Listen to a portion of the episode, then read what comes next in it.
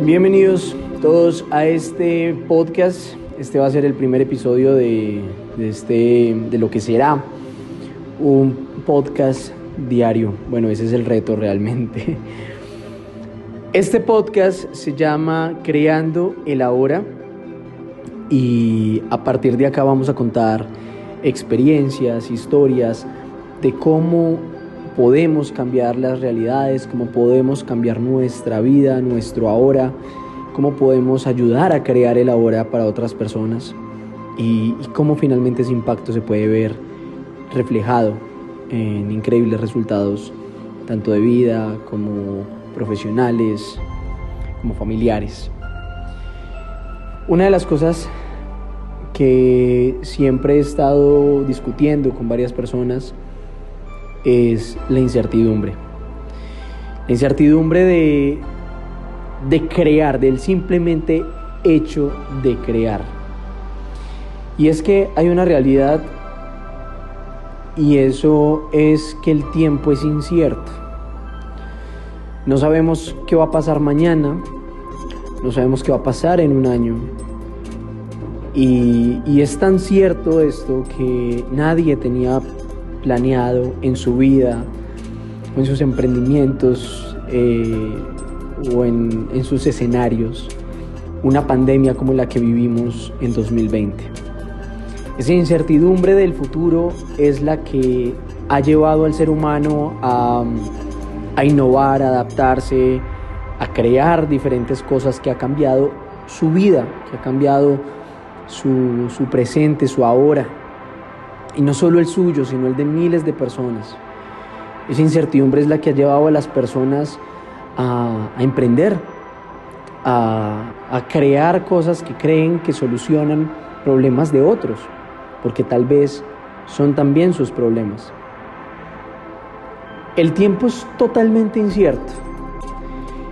Y esto es un juego de vida que no tiene reglas, no hay un manual, Nadie te enseña a vivir hacia el futuro y más porque este futuro en el que vivimos va demasiado rápido. Hay experiencias en la vida como, por ejemplo, cuando yo antes trabajaba en otra empresa, un día después de casi cuatro años de trabajar, así sin más, mi ex jefe me dice, pásame tu carta de renuncia. En ese momento mi vida literalmente se desmorona eh, porque yo tenía mi futuro asegurado, ¿cierto? Yo, yo me dedicaba toda mi vida, todo mi tiempo a esa empresa. Eh, no tenía problema en salir muy tarde, en ir a trabajar un domingo. A mí me encantaba mi trabajo, me fascinaba.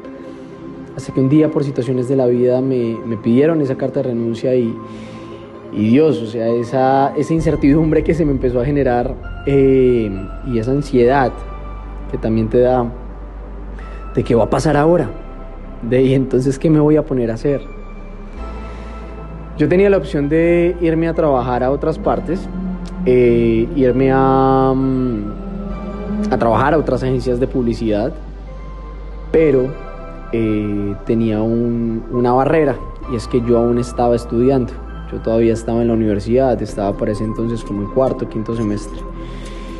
Y era muy complejo porque todas estas ofertas laborales que, me llegaron me decían como, sí, te vamos a pagar bien, eh, pero pues debes entrar a las 8 de la mañana y no sabemos a qué hora salgas porque tú sabes cómo es este negocio. Eh, yo efectivamente sabía cómo funcionaba todo esto, pero yo decía, no puedo. no puedo porque, porque yo estaba estudiando, yo no podía, no podía parar de estudiar. Eh, primero porque amo mi carrera y segundo porque pues mi familia me hubiera asesinado literalmente. Entonces, eh, no sabía qué hacer, no sabía qué hacer, tenía uno que otro amigo y y empecé como a tocar puertas, empecé como a tocar puertas en el sentido de empecé a decirle a ciertos amigos como no, ven, mira, yo sé hacer esto, tal cosa, te puedo ayudar, etc.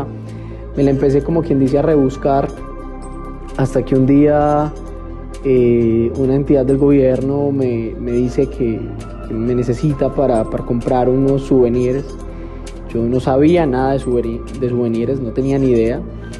Pero me fui con mi mamá para el centro de Medellín, el centro de la ciudad, eh, donde pues venden de todo.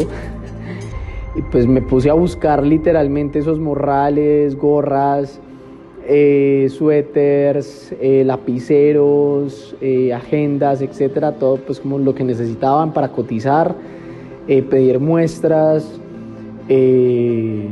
sí, literalmente hice pues como todo eso, me pusieron a, a voltear mucho, me dijeron como ven por favor, necesitamos que, que seas una empresa, legalmente constituida. Eh, entonces, pues yo, yo tenía un amigo que era abogado, le pedí un favor, le decía, parce, yo no tengo plata, no tengo un peso, pero, pero pues necesito abrir esta empresa y no sé cómo hacerlo. Me, piden unos estatutos, no sé qué es eso, no sé cómo se hace.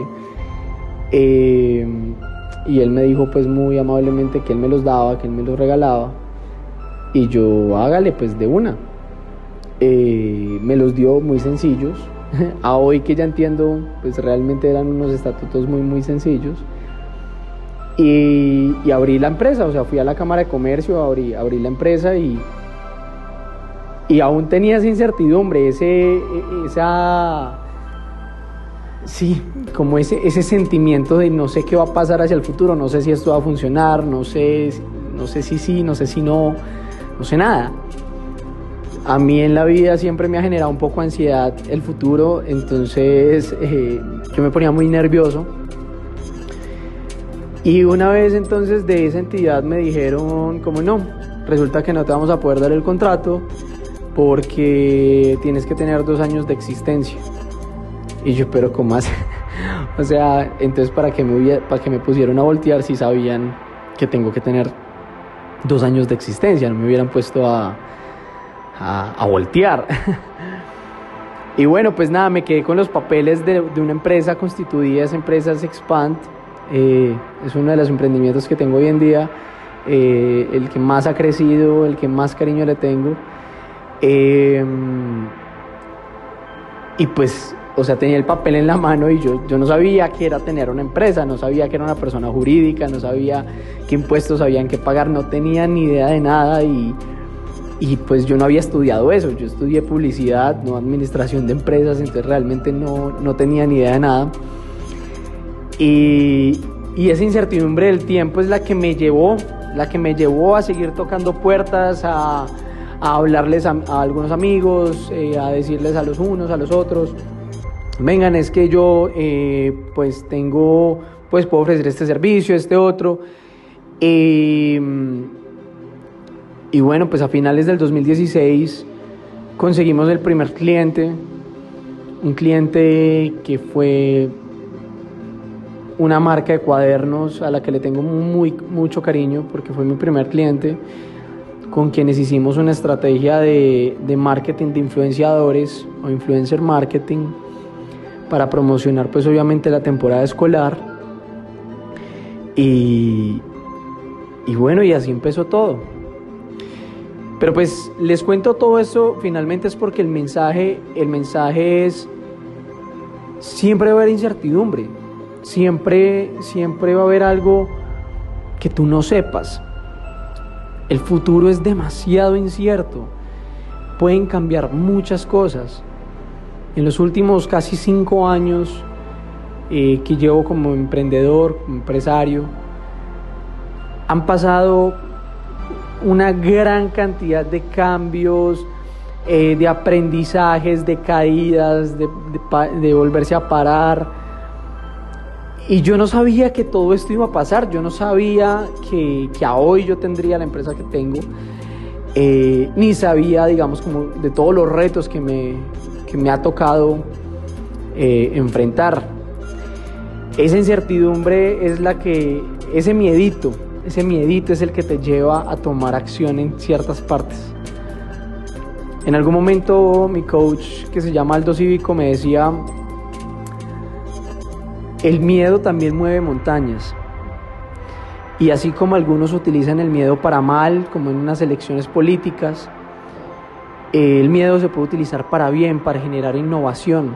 El miedo al futuro, al que, va a pasar, te lleva a, ser un transformador, te lleva a, a querer cambiar las cosas como las estás viviendo en ese momento. Y esa es mi invitación. Ese es el primer mensaje de este podcast, el primer podcast de todos los de, toda esta serie que se llama Creando la Hora y, y bueno, espero que les haya gustado. Eh, si lo pueden compartir, se los agradecería mucho. Eh, suscribirse acá en donde lo estén escuchando, Spotify, Apple Podcast, etc. Y, y nada, de verdad, muchísimas gracias por estar acá. Eh, los espero en mis redes sociales, arroba soy Camilo Orozco, y nos vemos en otro podcast de Creando la Hora.